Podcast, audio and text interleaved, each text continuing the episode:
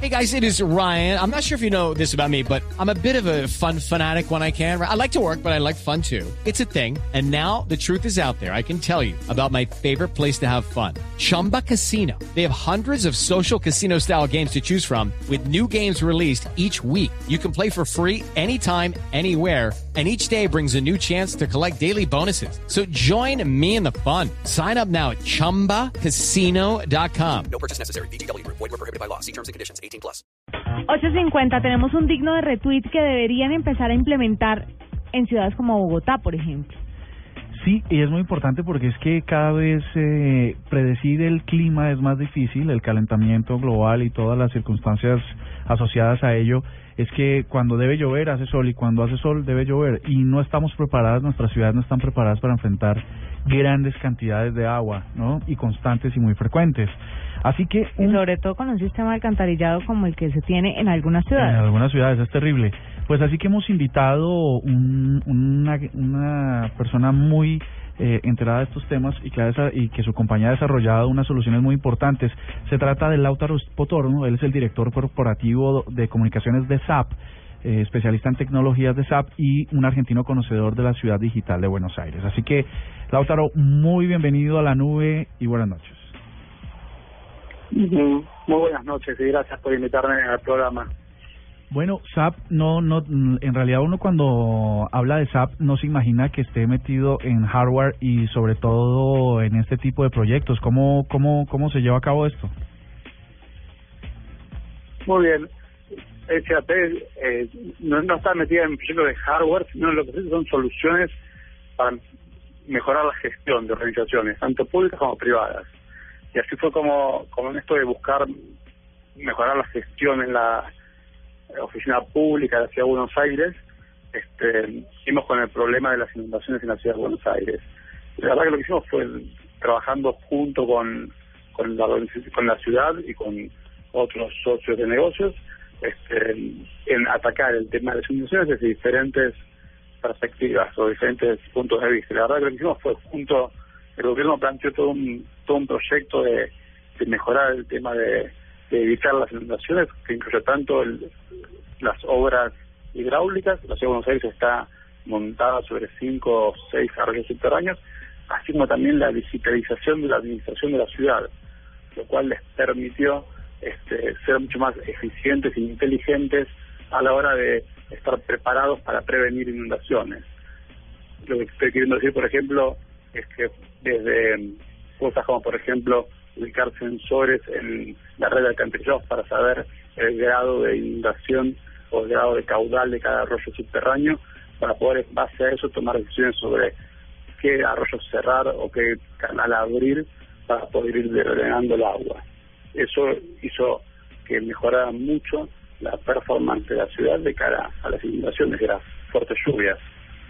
Lautaro, eh, ¿qué requisitos necesita una ciudad para poder implementar esta tecnología y para poder manejar el tema de las inundaciones debido a las fuertes lluvias que se presenten?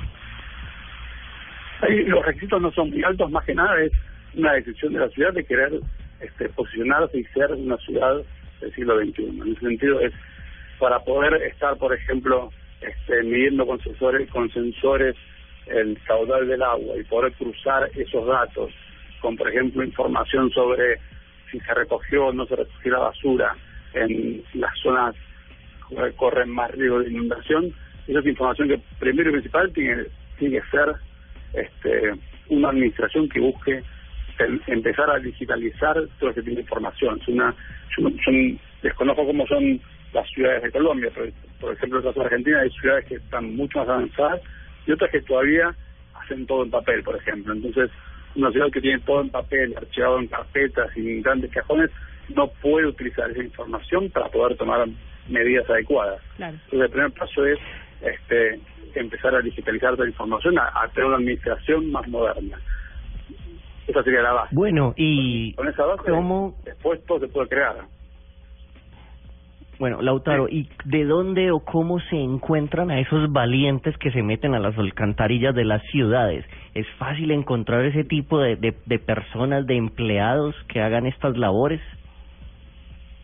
Sí, hay- hay- la verdad, el, el desafío no es tanto el, la, la, el empleo metiéndose ahí. Ahí la inteligencia es este, ubicar los sensores en lugares estratégicos de la ciudad y lo otro importante es cruzar esta información con otros datos. Por ejemplo, lo, lo que haciendo el gobierno de la ciudad es cruzar el, caudal del agua en los alcantarillados con, por ejemplo, este, pronósticos meteorológicos.